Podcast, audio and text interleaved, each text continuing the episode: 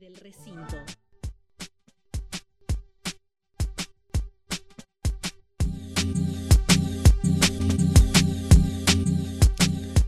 El año pasado la legislatura de la provincia aprobó una ley que instituye el 21 de mayo como Día de los y las afroentrerrianos y afroentrerrianas y de la cultura afrolitoraleña. 21 de mayo se va a conmemorar entonces esta fecha tan importante para nuestra cultura y se están preparando distintas actividades en ese sentido. Por eso vamos a conversar con Marina Crespo, que es integrante de la agrupación Entre Afros, que está en contacto telefónico con nosotros. Hola Marina, te saludamos. Aquí Alfredo Hoffman y Jorge Luna. Contanos qué, qué importancia tiene para ustedes esta fecha que se ha instituido por ley en la provincia y qué es lo que están preparando para conmemorarla.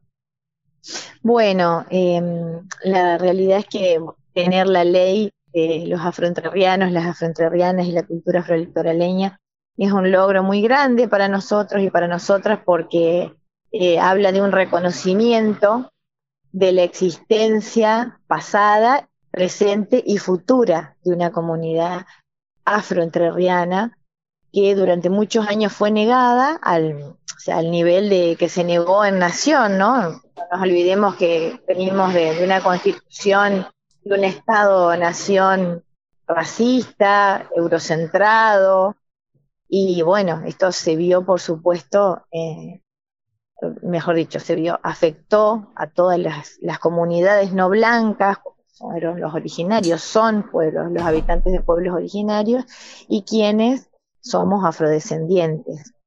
Eh, es un logro muy grande porque esto hace que se instituya el 21 de mayo en el calendario escolar de las instituciones de todo el sistema educativo, con lo cual ya no quede liberado a la buena voluntad de algunos y algunas docentes tratar el tema, sino que ya es una responsabilidad.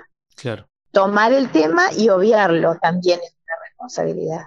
Habla de reconocimiento, porque no podemos visibilizar aquello que no reconocemos, de lo cual no reconocemos su existencia. Eh, y es fruto no solo de la labor de, agrupación entre afros, sino de la labor conjunta con muchas organizaciones de afroargentinos y afroargentinas y además con distintos este, organismos gubernamentales, no gubernamentales, de la sociedad civil. Si bien el proyecto lo presentó Agrupación Entre Afros junto al eh, arqueólogo Alejandro Richard, que es una eh, riqueza entrerriana que tenemos, eh, es un proyecto que es de todos y todas en realidad y lo que deseamos es que, nos trascienda como agrupación. Claro, y en ese sentido, bueno, tienen muchas eh, actividades, una agenda importante para e, esta semana, los próximos días, incluso creo que ya mañana empiezan con actividades. Sí, sí, la verdad que, bueno, cuando quisimos ver la agenda se nos había ampliado felizmente porque han sido cinco años de sembrar y este mayo indudablemente estamos cosechando. Eh, hay muchas actividades, no solo en la ciudad de Paraná, sino también en dos departamentos de, la provincia, como son Gualeguaychú y Concepción del Uruguay, porque lo pensamos, pensamos esta celebración eh, a nivel, desde un lugar federal, digamos, no, queremos que, se centre solamente en Paraná, sí. porque estamos hablando de, de la presencia afroentrerriana en toda la provincia. El jueves sí comenzamos con una actividad que tiene que ver con el censo 2020, 2022, perdón. Es el primer censo en el que la pregunta sobre eh, el autorreconocimiento étnico-racial se incluye en el formulario general. En el censo de 2010 estuvo la pregunta incluida, pero en un formulario ampliado que no llegó a todos los hogares y eso, por supuesto, que acotó el porcentaje que arrojó. Claro. De todas maneras, en ese momento, Entre Ríos eh, se ubicó en el tercer lugar en cuanto a porcentajes de población afroentrerriana que se autorreconocía afroentrerriana. Claro. Eh, esperamos que este, este año nos quiten el, pues, el tercer puesto otras provincias porque este, va a llegar a todo el país y bueno, lo que nosotros estamos haciendo con esta mesa que pensamos en forma conjunta con la Dirección de Estadística y Censos de la provincia e INADI, Delegación Entre Ríos, es eh, informar, sensibilizar sobre la temática, eh, porque también hay mucha resistencia en relación a, reconocerse afrodescendiente. Eh, algunos y algunas lo sentimos con mucho orgullo y, otros y otras han padecido el hecho de ser afrodescendientes por su color de piel, por su cabello y bueno, cuesta reconocerse. Eh, ¿Cómo está Jorge Luna? Le habla. Mi consulta ¿Qué tal, Jorge? Muy bien. Em, la consulta sería, hablabas de, un, del censo, y justamente si ustedes tienen algo más o menos eh, en números, la cantidad de, descendientes que, llevan con orgullo y manteniendo viva esta historia. Y la otra, la consulta sería en, qué lugares de la provincia. Hablabas de Gualeguaychú, pero también por ahí creo, mm, yo soy del interior, somos del interior, Villaguay, Federal.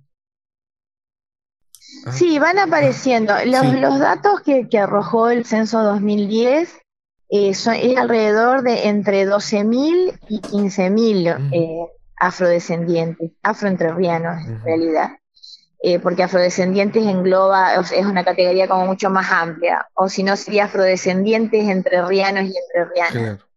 Em, y sí, sí, sí, sí, hay, este, hay registros en Chajarí, por ejemplo, esta semana nos, llegó información, uh Gualeguaychú, Concepción del Uruguay, Villaguay, Concordia, van apareciendo, digamos, la gente se va animando a, recordar estas abuelas y estos abuelos o bisabuelos o tatarabuelos, como fue en, el caso mío, y, bueno, comienzan a, investigar sobre las propias identidades.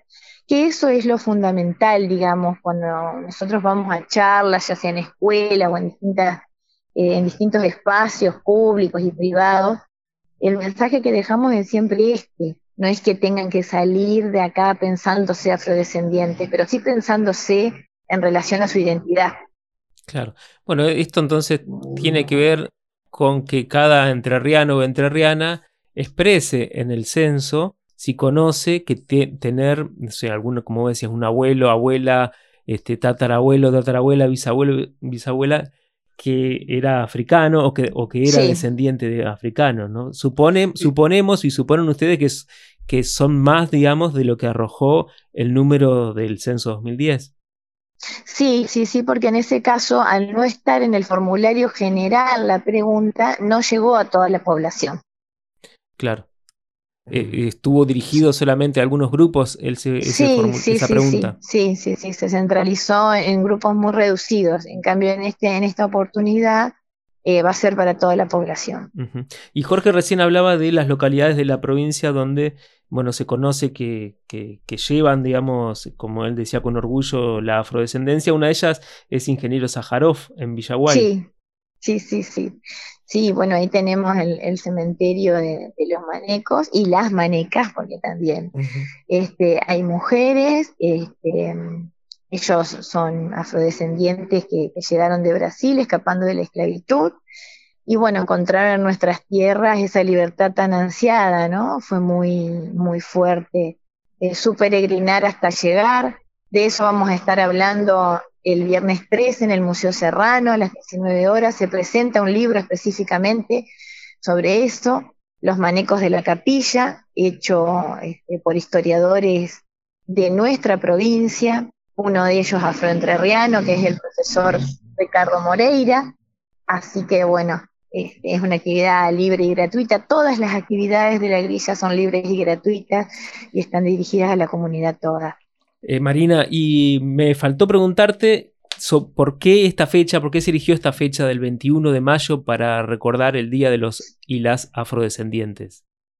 Bueno, esta fecha em, fue fruto de, descubierta, digamos, por, Alejandro Richard, que es un arqueólogo entrerriano, eh, cuando empezamos a pensar en qué días podíamos establecer como Día de los Afroentrerrianos, eh, aparecieron tres fechas, una tenía que ver con una revolución, eh, otra tenía que ver con un juicio planteado por una pareja de esclavizados hacia sus patrones, y esta tercera fecha que tiene que ver con el nacimiento de María Francisca Lencinas en 1755 y es la primer afroentrerriana registrada como tal en los libros bautismales. Em, ella se registra antes, pero el eh, perdón, después se registra el 26 de mayo, pero el nacimiento fue el 21 y justamente porque el vínculo de, la iglesia con nuestros ancestros y nuestras ancestras ha sido bastante complicado, porque la iglesia ha sido una de las principales esclavistas, eh, decidimos tomar el día de su nacimiento y no el día de su bautismo como día de los afroentrerrianos, las afroentrerrianas y la cultura afrolitoraleña. María Francisca era liberta, eh, lo cual es una excepción. Es importante aclarar esto eh, porque nosotros en 1755 todavía teníamos esclavizados y esclavizadas. Recién en 1813 eh, se da la libertad de vientres pero quienes eran esclavizados y esclavizadas antes de esa fecha lo seguían siendo. Claro. Hasta 1853 con la Constitución y en 1860-61 en Buenos Aires todavía había esclavizados y esclavizadas. Bueno, Marina, muchísimas gracias por este contacto y mucha suerte, muchos éxitos con todas estas actividades previstas para los próximos días.